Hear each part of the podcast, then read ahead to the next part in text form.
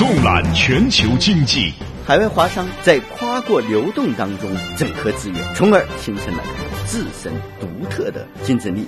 纵深时事焦点，因为你 CPI 上涨，意味着你的货币的购买力下降。纵论热点话题，转变经济发展方式啊，是涉及到我们民族复兴以及五十年、一百年以后，我们还能不能平稳健康的发展？经济纵贯线，进一步解读经济。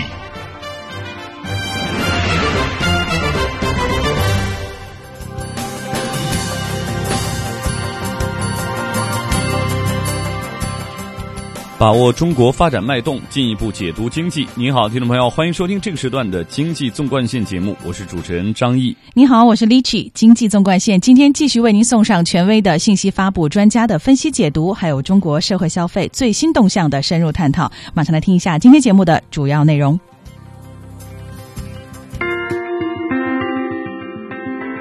中国多地掀楼市限购松绑潮，专家分析限购调整对楼市影响有限。北京明确表态不会轻易放松限购，北京目前不具备放松限购条件。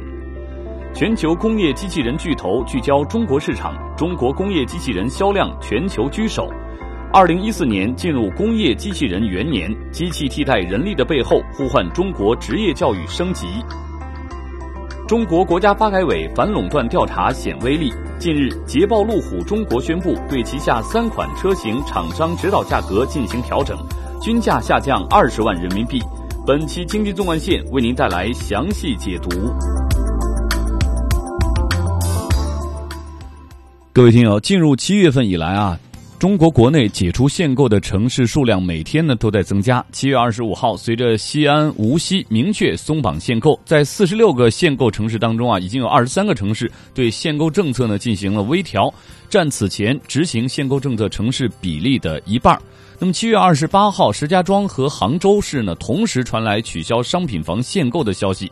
至此啊，又有两个省会城市加入取消限购的队伍。嗯，二零一四年四月份，新国十条，也就是国务院关于坚决遏制部分城市房价过快上涨的通知出台之后呢，一些房价过高的城市也是相继颁布了限制家庭购房套数的规定，被称为限购令。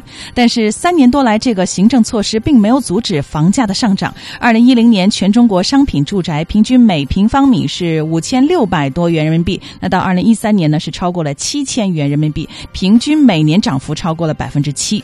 不过呢，今年在没有任何征兆、没有任何措施的背景之下，房地产市场突然出现回落。今年上半年，商品住宅销售面积下降了百分之七点八，这是十多年来第二次负增长。因此呢，为了促进楼市回暖，不少城市开始对原本的限购政策呢进行松绑。那有业内人士就分析，预计未来呢还将有十个以上的城市对限购政策会进行松绑。不过，从目前已经松绑限购城市的成交量来看呢，限够调整对楼市影响是有限的，回暖行情在绝大多数城市都还没有出现。那么，中国社会科学院二十八号呢发布了二零一四年中国住房发展报告啊，二零一四年中期中国住房发展报告。这一报告呢是由中科院财经战略研究院与中科院城市与竞争力研究中心共同研究做出的。那这份报告啊，详细的分析了中国二零一四年上半年楼市的基本情况，也对目前呢中国住房发展面临的一系列问题呢进行了分析。接下来呢，我们来听一下记者林维带来的详细报道。社科院二十八号发布二零一四年中期中国住房发展报告。该报告指出，二零一四年上半年大中城市房价出现普遍微跌现象，全国楼市出现结构性过剩，成交量萎缩，销售量和销售额都呈现负增长。中国社会科学院财经战略研究院邹林华博士说：“到二零一四年的六月，房价环比上涨的城市呢仅有八个，而环比下降的城市增加到五十五个。而二零一四年的一月，在七十个大中城市中呢，环比下降的仅有六个。”第二个维度呢是全国楼市呢出现结构性过剩，成交萎缩，库存水平攀升。具体表现为呢中小城市的住房呢持续滞销，而到二零一四年上半年，大城市的楼市呢也出现了滞销。从数据来看的话，二零一四年一到六月，中国商品住房销售面积呢是四点二亿平方米，同比呢是负增长百分之七点八，而销售额呢是二点五六万亿，同比负增长百分之九点二。中国社会科学院城市与竞争力研究中心主任倪鹏飞则指出，中国住房发展目前面临一系列问题，包括价格泡沫、空置率高、房子质量堪忧等。一个是住房和土地价格的泡沫，第二个是结构的失衡，三四线城市严重的过剩，一二线城市还有呃一些真实的需求。同时呢，在不同的收入阶层里边，有的是两套以上的住房。有的还处在无房的状态，或者是住房面积较少的这个状态。这个有个数据说，百分之十八的家庭拥有两套以上的住房。第三个是库存严重，还有一个施工面积、开工面积与竣工面积、销售面积相比，存在着严重的不对称。现在各地已不少地方已经呈现了烂尾的现象。第四个就是控制面积严重。那么最严重的一个统计，我认为也是比较权威的，二十二点五啊，这个控制率。从实际情况来看呢，各地也确实出现了一些鬼城空城的现象。针对这些问题，倪鹏飞建议，一方面政府不应过度干预，应严格按照分类指导方式，确保住房市场稳定健康发展；另一方面，要培育新增长点。一个是发挥市场的决定作用，政府在调节的时候呢，是在出现了。超越区间的这样的这个指标情况下，可能才出手。第二个，加快改革，形成新的动力。所以我们应该是要尽快的培育、规范、完善旧房市场、二手房市场和租赁市场，包括这个保障人群啊，都可以向这个领域来引引导。对于中国住房未来市场走势，报告指出。房价短期下跌难以避免，但从长期来看，中国城市住房需求拐点要到二零二零年至二零三五年间才会出现。邹林华博士说：“我们的住房是有这个需求支撑的，它不会出现这个整体的崩盘。而这个需求支撑呢，就是我们的需求热点呢，是由有房住向这个有好房在转变。目前人们改善居住条件的动力呢，还远远的看不到一个衰竭的迹象。这是关于未来住房市场走势的一个长期判断。”第二个是短期的判断，概括为供求形势呢由供不应求向结构性过程转变，住房的价格呢不可避免的将进入为期两到三年的一个调整期。好了，谢谢我们记者林维的报道。听众朋友，我们继续带您了解中国的楼市情况。那二零一四年上半年呢，中国商品住房销售量与销售额都出现了负增长，全中国楼市出现了结构性的过剩。而且这份报告还预测楼市短期内价格下跌不可避免，但是从长远来看呢，中国城市住房需求还是很强劲的，需求拐点到二零二零年才会出现。听众朋友，经济纵贯线上半时段，我们正在关注中国二零一四年上半年楼市遇冷，多个城市呢以各种方式悄然取消房地产限购令的话题。接下来呢，我们来连线清华大学中国与世界经济研究中心研究员袁刚明教授，我们听一听他对这个话题的深入的呃点评。袁教授您好。哎，你好，嗯。呃，原因说，我们看到今年上半年啊，中国楼市成交量萎缩，销售量呢和销售额都呈现了负增长。那在全国楼市一片趋冷的情况下呢，很多限购政策的这个城市啊，都开始松绑限购政策。那您认为全国楼市趋冷的原因到底是不是因为限购政策？因为我们看到啊，尽管松绑，但是目前来看啊，楼市并没有回暖的趋势。您认为呢？嗯，对，呃，实际上现在楼市这个下落呀。它并不是完全是这个这个限购的原因，关键是在于这个价格的变动的情况。就是价格当它上涨到一定高度的时候，超出了老百姓这个支出购买能力的时候，就像我们一些商品价格太高以后，老百姓就会消或者购买的这个能力下降一样。或者或者我们再说一种情况，就是比如说股票价格上涨很高的情况下，它也会由高而转弱的一种变化。现在我觉得。房市的这种变化，主要就是房价上涨的太高了，它开始转弱。这种转弱是一种市场调整的机制所使然吧。所以说，它决定的意义不是在于限购不限购，而是在于价格合理不合理的问题。当然还有其他很多很多的原因，比如说开发商说是不是呃库存太多了，这个去库存的压力很大呀。或者是有些楼这个楼市的供给超过了需求呀，或者是什么银行贷款这个支持的力度呀，或者是现在整个资金市场上的情况，我觉得这这都是次要的。为什么以前没有发生呢？关键是在于以前的价格还没有上涨到这么高，现在的价格上涨的高的有些地方已经离谱了，再加上。这个价价格上涨高了以后，它会带来一种泡沫的下落或者是金融风险的危险的时候，人们的警惕感加强了。所以，我觉得这种下落是一种人们对市场变化趋势的一种合理的预期，是一种谨慎的处置。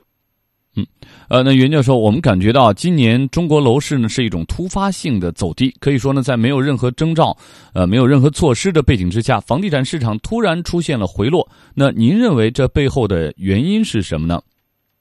呃，我觉得这不是突发性的，其实这个变化是从去年二三月份以后就开始了，因为去年二月份出台了国五条，就是呃这个对这个交易税增加百呃所得多增加百分之二十征收以后，人们以为二手房就会大幅度上升，结果在二三月份的时候，房价大幅度的上升，特别是一线城市，那么这种房价暴涨之后，它就会产生一种高度回调的一种变化，从三月份以后。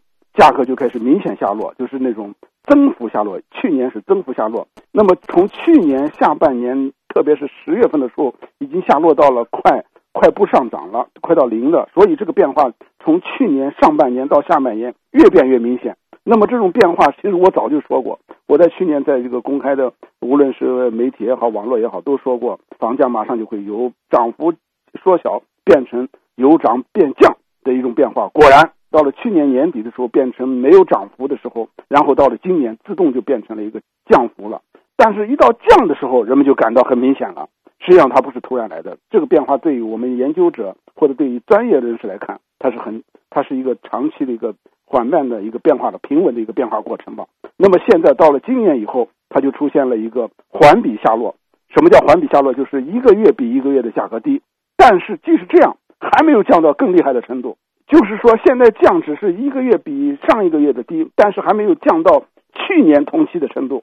现在同比还是上涨的，所以下一步的情况有可能还会出现一种比去年同期还要低的一种变化的时候，人们就会突然又说这太突然了吧？其实并不突然，这是一个缓慢的变化过程。那么这种这种变化呢，咱们再重复一遍，不是由于限购不限购或者调控不调控，它也没有出现一个新的调控政策，而是。市场自动的变化，就是当价格涨到太高的时候，就是去年是个二三月份的时候，是一个价格高到了人们无法再承受的一个高度的时候，任何买房子的人，或者是投机的也好，自住也好，都感到这个房价高到人们都不愿意买的时候，它就开始下落了嘛。嗯。呃，袁教授，您的观点是市场的力量带来了上半年楼市的走低。其实呢，对于很多有刚需的人来说啊，现在呢恐怕最想知道的是什么时候会是这次楼市的最低点，什么时候出手买房会是最佳的时机？想听听您的观点。我觉得呢，这要根据各个城市而言吧。现在我们看到的，实际上一些二三线城市或者三四线城市，它的价格本来就没有涨很高。比如说，我刚刚去过西安。西安的房价就没有涨很高，那么它它下一步它也降不了多低，因为它已经的确到了成本价了。那么所以说，这种城市就是本来价格上涨不高的城市，它就不存在一个市场调节的一个变化的一个幅度了。那么对于很多地方，像北京、上海这样的一线城市，它这个房价已经不是一个正常的市场需求了，它就是人们以为这个大量人口要涌进城市，不管有多少钱都会涌进北京来买房子，它是一种投资和投机性需求推高的。这种推高的价格，它带有投资性和投机性或者心理性，这种地方的这个泡沫性的这个这种价格的泡沫因素就会大幅度的下落。所以，这种过高的这个上涨的城市的价格，随着市场价格的这市场机制的变动，它会下降的比较厉害吧。所以，中国这个各个城市的差异还是很大的，我们不能总体上来预测一个一个方向。但是，不管怎么说，这个一线城市它带有一种，比如带有一种示范的、主导的、带动的意义。那么，所以说，下一步可能一线城市这个房价下落的幅度会比二三线、三四线城市还要大一些。嗯，呃，根据城市的不同，接下来房价下落的幅度也会有所不同。呃，如果说让您对下落的程度呢，这个做一个综合的判断，您有什么样的看法呢？我们说一个基本的，大概它会下落到什么程度为止？这有两种情况，一种情况是看政府采取不采取措施，第二。是看政府如果不采取措施，它会下降下落到什么程度。那么我们先看政府是不是采取什么措施的。那么现在要看采取什么措施。第一，我们现在实际上对房价的控制措施并没有采取很厉害的措施，比如说全球都采取了房产税，中国到现在为止还没有采取房产税。第二，我们现在这个限购政策，它实际上本来就没有起多大作用，它在某些情况下起了作用，比如说。这个有些人可以无成本的随便进入一些大城市炒作的时候，那么这个限购可以限制他。但是还有很多人，他买房的时候，他他可以随便的采取一些很轻易的办法突破限购的政策措施。所以这个限购政策本身空间仍然非常非常大。所以说限购政策继续即使放松了，也没有多大意义，除非像。北京这样的地方，因为北京这些地方啊，它存在着一个什么大量的全国的各地的，不管是自住者也好，或者是这个投机者也好，都想拥进北京。那么这种情况下，北京的房价上涨有可能，如果不控制的话，会出现无限上涨的可能性。那么在这种情况下，这个限购如果在北京放开的话，可能会产生一种不可预料的情况。还有一个是利率，如果房地产的贷款利率大幅度降低的话，那么国家专门对房地产贷款利率采取一个特殊的优惠政策的话。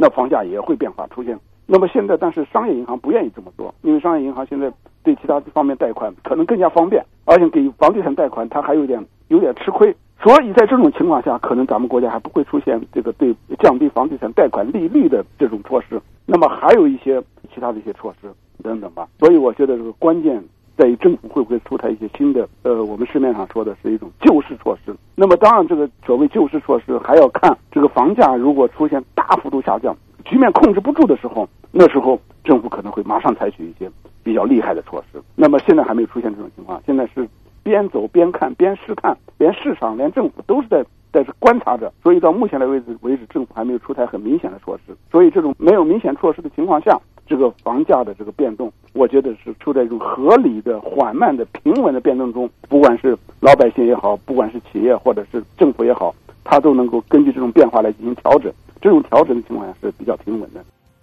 好的，非常感谢清华大学中国与世界经济研究中心研究员袁刚明教授给我们带来他的观点。经济纵贯线稍后我们继续。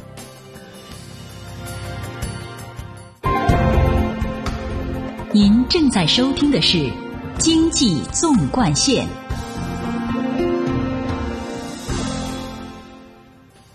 这里是李启和张毅共同您带来的经济纵贯线节目。此刻呢，我们正在关注中国二零一四年上半年楼市遇冷，多个城市以各种方式悄然取消房地产限购令的话题。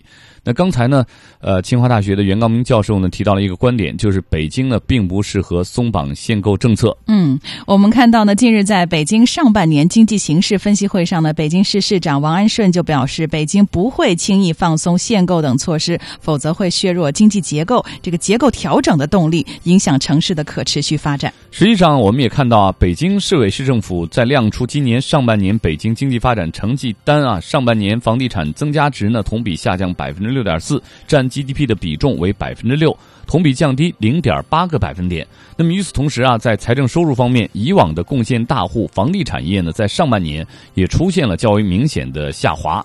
这些数字啊，都意味着北京经济增长对房地产业的依赖程度在进一步的降低。是的，不过同时呢，我们也关注到，近日有记者从北京市住建委了解到，北京将会适度放开高端商品房项目，加强税收征管，保持房价的基本稳定，并适时合理调整普通住宅的价格标准。那么，从去年下半年以来，北京对价格较高的高端商品房的入市控制啊比较严，市场上甚至传出了四万元以。上新盘，这个不批预售的这个说法。不过呢，今年上半年以来啊，对于高端项目的控制已经有所松动，一些价格较高的楼盘也陆续入市。那这次北京市呢，则明确提出将适度的放开高端项目，并且表示呢，对定价基本符合市场实际的项目要加快的啊审批，督促项目尽快销售。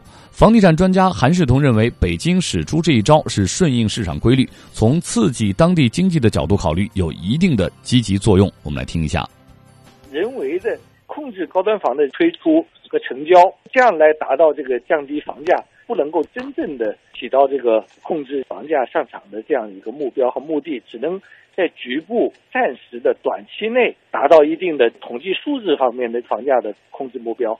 这种做法呢，实际上是有违市场的调节机制的。那么现在的这个市场呢，已经出现成交大幅萎缩，尤其是一线城市，有一些个别的楼盘已经开始出现降价促销啊等等这样的一个状况。那所以在这个时机退出控制高端楼盘啊这种的限制它的销售的这个做法呢，还是属于符合国家的微刺激啊，能够稳增长啊这样子的一些调节的这个方向的。那么这个对于促进这个楼市的成交和保持一定的这个良好的畅旺的这样的一个市场的发展的态势和状态呢，是起到积极的作用的。嗯，北京楼市高团呃高端的楼盘啊限价放开，这会不会预示着北京楼市调控政策未来将会有更大的松动呢？那这个问题也是引发了很多人的关注。经济学博士马光远先生就明确表示，北京不适合为了刺激楼市再采取更加宽松的政策。来听一下，下一步会不会说这个为了刺激楼市？再采取一些更加宽松的政策，我觉得在北京这个层面上，千万不要再做这种事，因为北京的房价第一已经太高了，第二，北京目前面临的最主要的问题仍然是调结构，摆脱对房地产过度的依赖。那么，如果说现在还认为价格还可以往上走的话，这是不现实的。我们目前做的一定要把该还给市场的和政府还要继续刺激这两个事儿一定要分开。嗯，啊，我们看到呢，北京市住建委表示，保持房价基本稳定，并适时合理调整普通住宅价格标准，采取系列措施保证供应，稳定市场。另外呢，北京市市长王安王安顺说啊，冷静观察，不能啊因此进行干预，不轻易出台新的政策，甚至采取放松限购等措施。对于这样的一些表态，应该如何理解？一些城市的楼市调控是否已经有了更多新的变化？那么对于这些问题啊，我们再来听一听啊，啊，经济学博士马光远。金融看法，我觉得北京目前来讲的话，不具备放松限购的条件。也就在目前整个北京市场，第一个是北京在解决一个大城市的病，呃，对对产业结构、人口结构等等进行调整。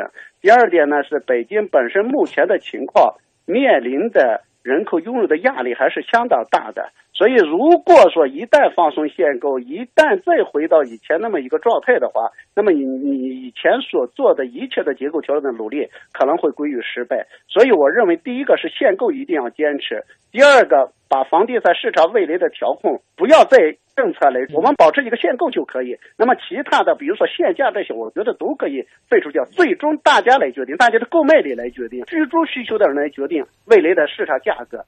嗯，确实是哈，张毅，你看，我们说楼市调控是一门艺术，的确，那相对放松可能会被认为不作为，那调控过紧的话，可能会被认为是用行政手段干预市场经济了，不容易啊。嗯，我们看到不少人担心，以北京为代表的一线城市房价将会带来高效呃高价的效应，带动整体房价再次上行。那不过，北京市委市政府也是亮出了今年上半年北京经济发展的成绩单。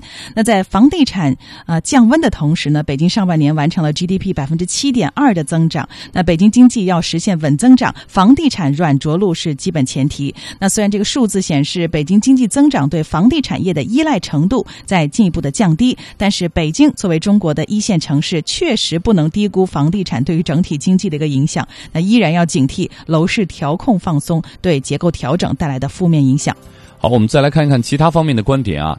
呃，住房和城乡建设部政策研究中心。住宅与房地产处的呃房地产业处的处长赵路星在媒体呃在面对媒体采访的时候表示啊，前些年由于土地供应较多，开发建设量比较大，积累了一定的库存。今年以来啊，房地产市场明显分化，一线城市和大部分的二线城市供需仍然紧张，但三四线城市出现供大于求的状况。因此啊，在楼市下滑和消化库存的压力之下，部分城市根据市场情况调整限购政策呢是必要的。嗯，他同时也是表示呢，你看各个城市要在一定的原则上，根据自身的情况，实施事求是的调整这个整个政策。对于那些容易导致投资投机性需求的一线城市，目前还是不太适合放开限购的。对，值得一提的是，与前些年有些地方试探放松限购呢，但是均被叫停不同啊。对于这一轮地方。这个限购松绑潮，中央呢基本采取了默许的态度。迄今呢尚没有地方调整限购政策的行为呢被叫停。那对此呢，呃，专家也认为啊，前些年房地产价格啊始终在快速上涨，现在呢市场出现了分化和调整，各类城市自身的情况也不一样。如今呢，一个统一的政策是很难适应现在的市场情况的，因此呢，根据要不同的城市啊，有针对性的进行政策调整。嗯，那关于中国的楼市情况呢，我们经济纵贯线也会持续的为您关注。对我们的节目，您有什么建议和想法，都欢迎告诉我们。你可以发送邮件到 china at cri dot com 到 cn，或者是拨打语音留言电话八六一零六八八九二零三六。稍后我们继续。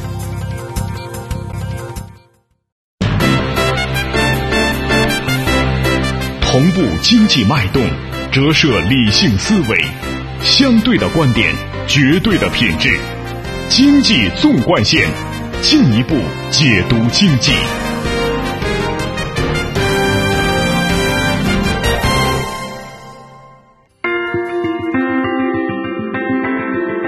全球工业机器人巨头聚焦中国市场，中国工业机器人销量全球居首。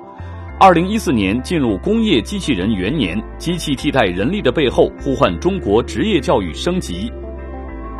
中国国家发改委反垄断调查显威力。近日，捷豹路虎中国宣布对旗下三款车型厂商指导价格进行调整，均价下降二十万人民币。本期经济纵贯线为您带来详细解读。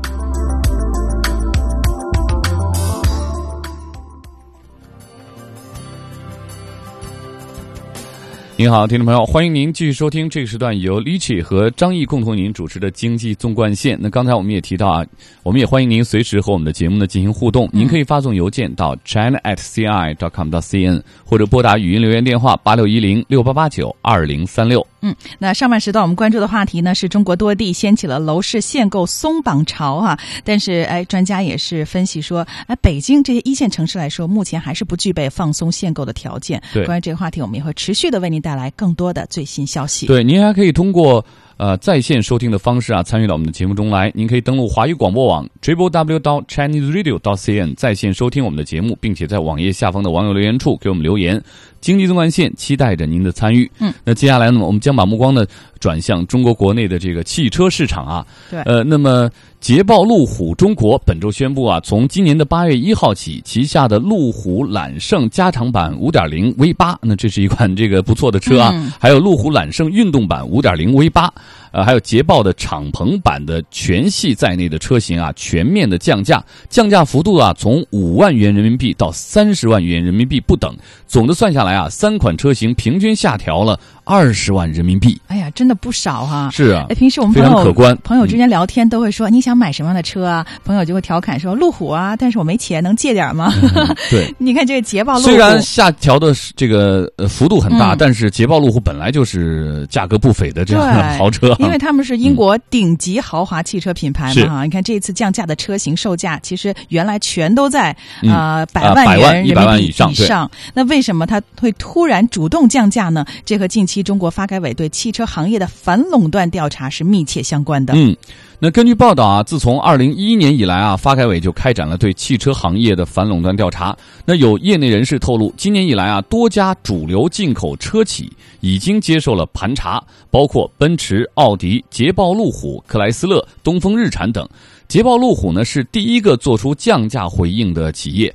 那奔驰中国公关部相关负责人在接受媒体采访的时候说呢，他们还什么都不清楚。我们来听一下。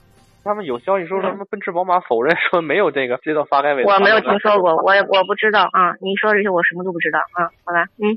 嗯，可能有点不愿意回答的意思哈。嗯、我们看到本月二十二号呢，奔驰中国首席执行官倪凯他就说，尽管中国物价监管部门表示担心奔驰在华销售活动存在垄断行为，但是公司并没有被有关部门调查。那捷豹路虎宣布降价，奔驰声称没有遭到调查。那么其他几家主流进口车企呢？我们的记者也是联系了奥迪、克莱斯勒、东风日产，但都没有得到对方的回应。不过啊，一汽大众奥迪呢？近日在官网上宣布，将于今年的八月一号起下调国产车型的原装备件的价格。以奥迪 A6L 为例，那降价之后呢，这个车型的零整比，那就零车整车这个呃概率啊，就相比比率啊，将从百分之四百一十一降至百分之二百九十一。用户呢在使用和维修中付出的费用啊，也将大幅减少。那么，汽车流通协会常务副会长。沈进军说，与整车价格相比，进口汽车配件的价格虚高啊，是更值得注意的问题。我们来听一下，为什么有这么大的降价空间？就是过去的利润太高了。汽车的消费者啊，在购车方面，大家非常关注价格。但是呢，大家没有关注到，其实，在售后服务方面，它的价格可能更高一些。因为现在整车方面降价降的比较多，市场的竞争比较激烈。但是在售后服务这个体系里面，我觉得现在消费者普遍的一个反应就是维修的成本非常高，配件的价格偏高。嗯，根据了解，目前汽车行业反垄断的主要关注点有三个。那第一是进口车价格虚高；二是后市场零部件供应渠道垄断；那第三是车厂与四 S 店限价呃限区域销售。有业内人士就表示，在中国发改委的压力下，奔驰、奥迪这些企业可能会跟进捷豹、路虎降价的做法。不过，要解决在经销商与车企利益捆绑更深的售后服务难题，似乎要复杂的多。嗯。那么今年的四月份啊，中国保险行业协会、中国汽车维修协会联合发布了一项研究成果，首次披露了十八种常见车型的零整比，其中呢，北京奔驰 C 级 W 二零四的系数呢高达百分之一千二百七十三，也就是说啊，如果更换这辆车的所有配件，所花的费用呢，将可以买十二辆同款新车。中国汽车维修协会的相关人士说，国外汽车的零整比一般大约是三倍，那么国内这么高的零整比很不合理。而出现这种情况啊，是因为整车厂商要靠卖零部件赚取高额的利润。我们来听一下这个呃，汽车中国汽车维修协会这位工作人员他的说法。现在主机厂呢，把销售配件作为它一种盈利的手段了，弥补它汽车价格下降竞争态势。过去呢。四 S 店呢，主要是为了服务为目的，而现在呢，四 S 店呢也变成他补偿他企业整车的收入的一个阶段，强制一些卖专用品啊，你像机油，你必须用我什么品牌特别配件。他考核各个维修站呢，有几个指标，其中配件的消耗品的这个指标也算他考核的指标之一啊。嗯，好，听众们，接下来呢，我们来听一下财经观察员邝杰谈谈他的观点。应该说呢，这个发改委这个调查呀，还是有它的这个道理的。这这个价格的是根据全世界的价格进行来统计来比较这样的一个价格。那么在中国市场销量，这个销售的价格确实高，扣除关税因素以外还是高。那这涉嫌就是一个价格歧视，就是一个不公平啊。那所以发改委呢，呃，进行这个调查以后，发改委价格司是有这个执法权利的，那可能是有罚款或者工商部门可能还有进一步的这个处罚。啊，那在这种情况下，谁先表示一个态度好？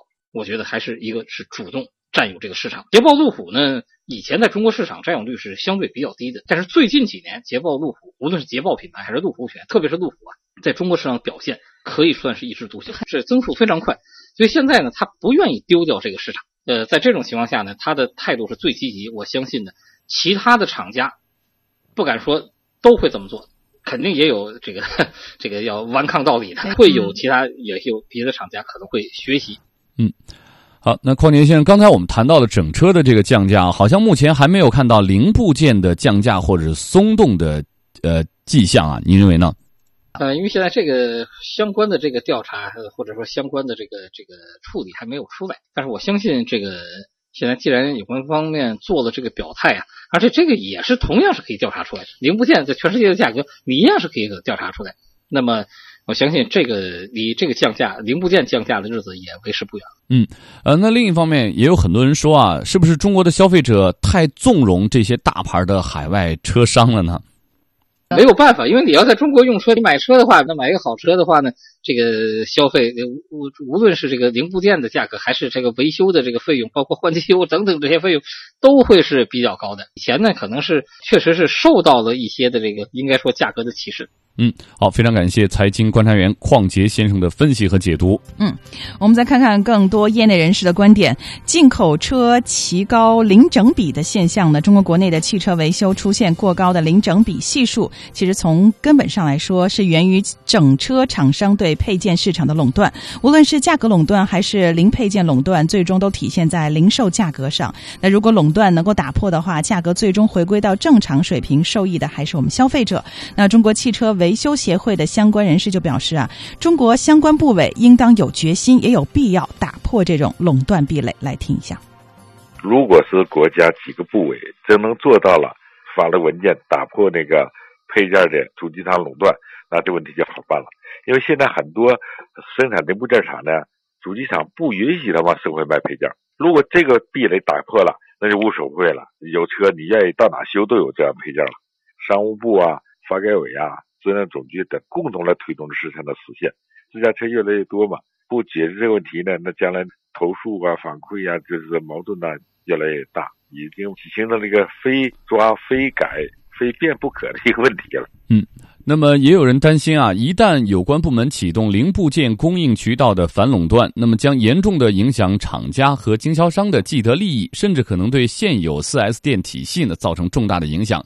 不过呢，汽车流通协会的常务副会长沈进军呢乐观的认为，那不久的将来，进口汽车的整车价格、汽车配件价格和服务收费呢都会下降。我们来听一下他的看法。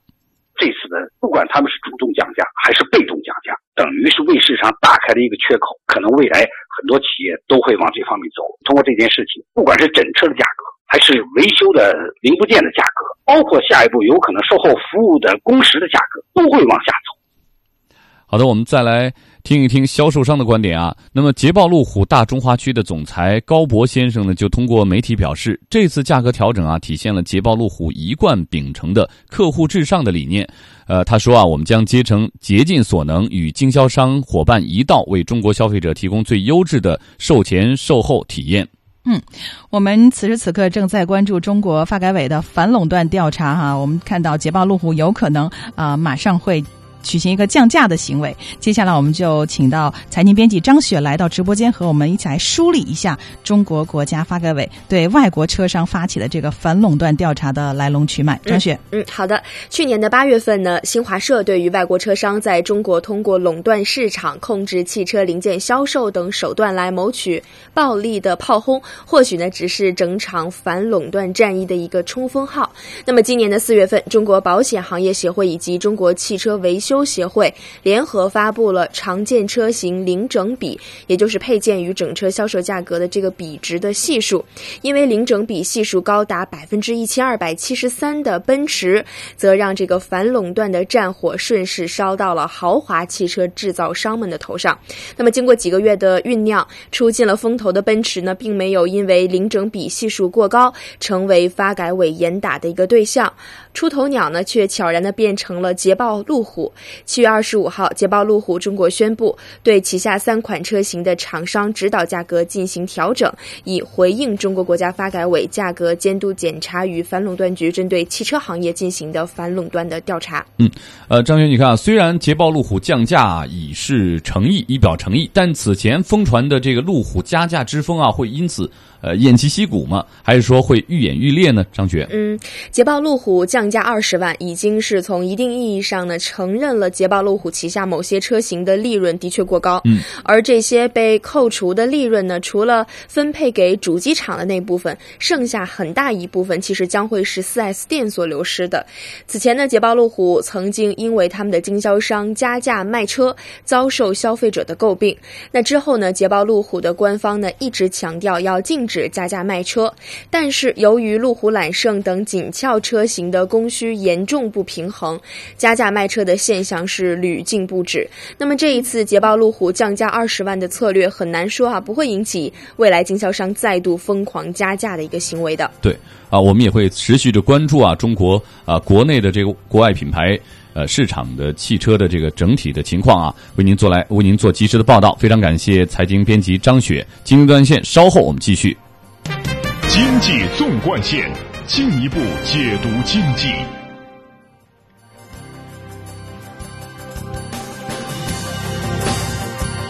您好，听众朋友，您收听的是由主持人李启和张毅共同为您主持的《经济纵贯线》。刚才呢，我们关注了中国国家发改委发起的反垄断调查呢，促使了捷豹路虎啊开始宣布啊，从八月一号起呢，呃，这个三款的这个呃系列车呢要进行降价，而且幅度呢是很高的。那我们也会持续的关注这件事情的后续报道。接下来呢，我们将把目光呢转向中国国内的这个生产行业啊，中国的工业生产再次创出了一个新的世界第一。嗯，中国机器人产业联盟发布的最新数据显示，中国市场二零一三年销售的工业机器人达到了三点七万台，约占全球销量的五分之一，超过日本，位居全球首位。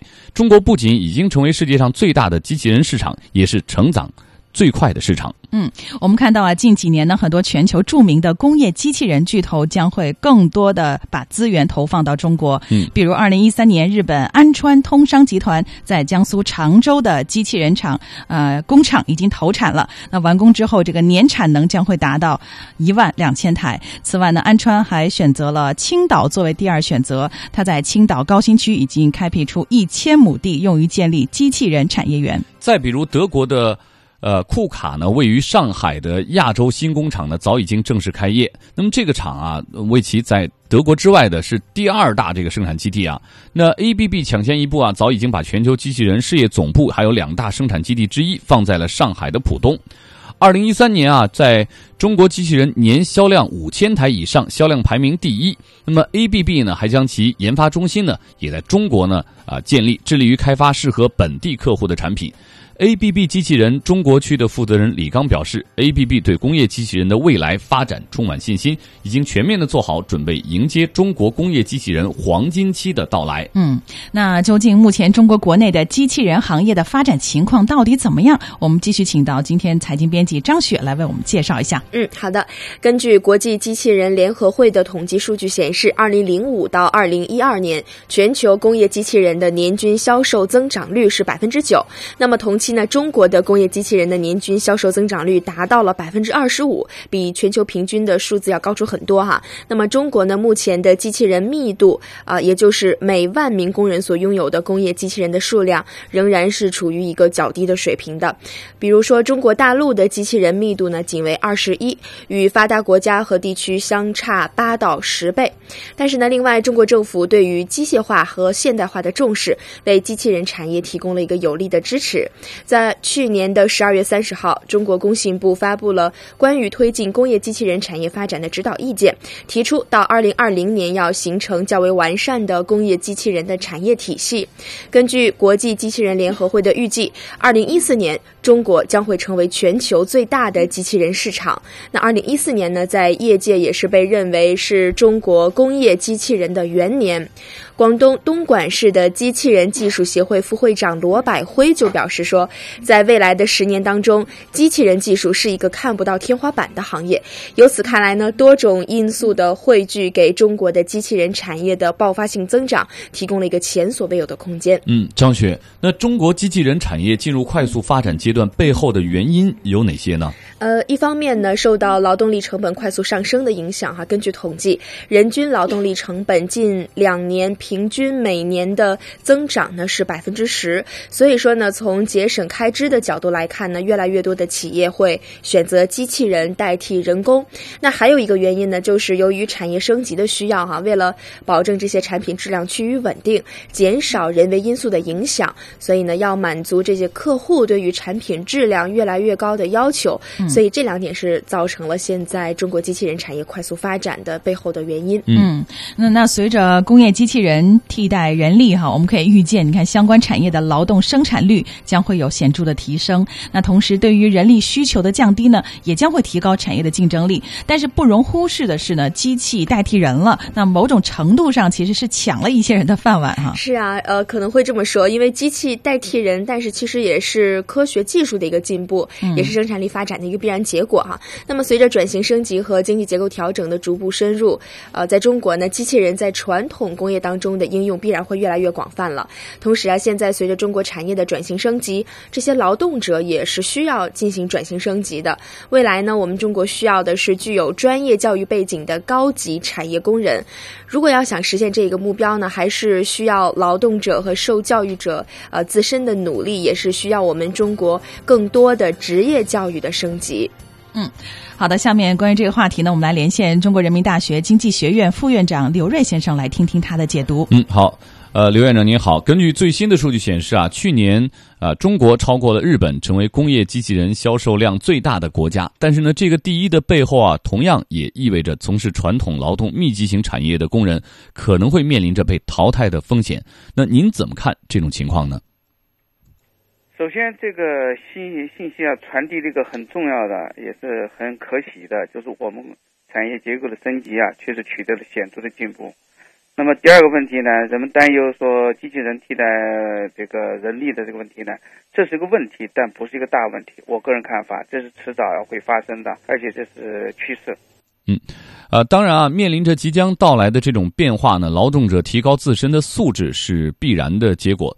那对此啊，北京大学深圳研究生院人文学院的副院长于长江在接受我们的采访的时候就表示啊，未来劳动者呢需要全方位的这个能力，而这个随需呃随随着需要的要求的这个变化的这个能力啊尤其重要。那接下来呢，我们来也来听一听他的观点。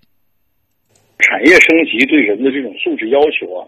是两个方面，一个就是说，不管你是现在已经是劳动者，还是正在受教育的人，都有一拓宽自己的基础素质的问题。因为将来产业的发展是一个很难真正预测的事情，而且产业也不是都向着一个方向，会有产生新的方向、新的产业，它是个多元发展的趋势。你很难说到底是哪一种素质好，唯一的办法就是加强人们的基础技能、基础素质这些方面呢，显得更重要。将来实际上是需要的应变能力。另一个。呢，以后不管是从个人角度还是从教育角度，要更多的强调社会取向和实用取向，就是说我们要更敏感的、深刻观察、理解、跟上社会上的各种产业新的这种产业趋势、新的方向，然后及时的调整我们的培训和教育体系。这方面呢，我觉得我们现有的这种教育体系可能要从一些基本设计上要做一些改革。我们参考一些发达国家，它的职业教育体系啊，它经过多少年的发展，它自己给自己设计了一种基础又要很雄厚，同时呢，它又上面又有可以灵活调整的部分。这个方面，可能我们在教育体系上要有注意。对，所以啊，呃，于长江院长觉得基础素质教育呢，应该朝着社会取向的方向来转变。呃，那么想再问一下刘院长啊，您怎么来看劳动者在未来应该具备的这个素质呢？这的素质随着机器人出现呢，会受到一些挑战。但是呢，我觉得这并不是一个冲突的，因为机器人的使用它主要是两个领域，一个就是所谓高温、高热、高高危，这个呢，因为人这个人力啊已经显得不不经济了，所以用机器人替代。另外呢，就是人力做不到的一些非常精精细的这种劳动，这个要机器人来完成，比人力完成，呃，这个效率要高。那么剩下来的人怎么办呢？人就是说，一个是转。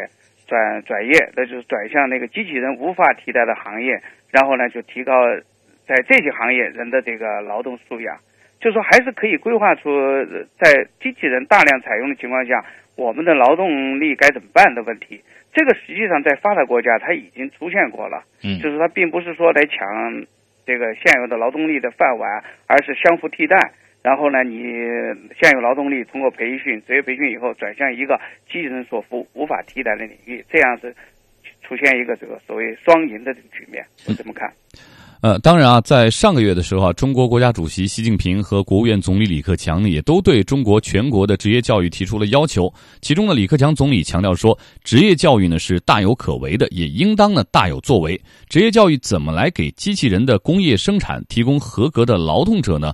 我们再来听听啊，于长江院长的观点。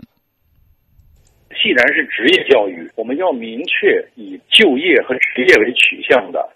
那么我们在很多教育内容上，我们就要这个逻辑关系要调整。我们不是简单的为了灌输知识，不是为了简单的呃一般性知识的培养，我们是有明确方向感和目的的。所以说，比如职业，那么我们就要对现有的和未来可能有的职业，要做一些不断的动态的滚动式的这样的研究。它必须是随时跟着社会发展趋势走的。所以在职业教育体系中。要有相当一部分力量投放在对于各种产业、各种就业趋势的这种研究预测中，这一块是非常重要的。你不能等到这个产业、职业都已经呃摆在那儿了，又缺人了，你你才来说是培养，那样你肯定是来不及了。职业教育它本身并不是简单的一个教育，它包括对于未来的预测，对于社会呃各种状况趋势的分析等等。嗯，那么职业教育啊，应该是有一定的前瞻性的。那么刘院长，您觉得怎么样才能够让劳动力升级的速度赶得上啊我们的产业升级的脚步呢？职业教育建立在这个市场的需求上面，就是说，去产业升级到什么程度，它对的这个技术劳动力有什么要求，这个是确定这个职业呃教育发展方向。不过，我觉得在中国来讲，我们的提倡这个发展职业教育提提供了有差不多三十年了。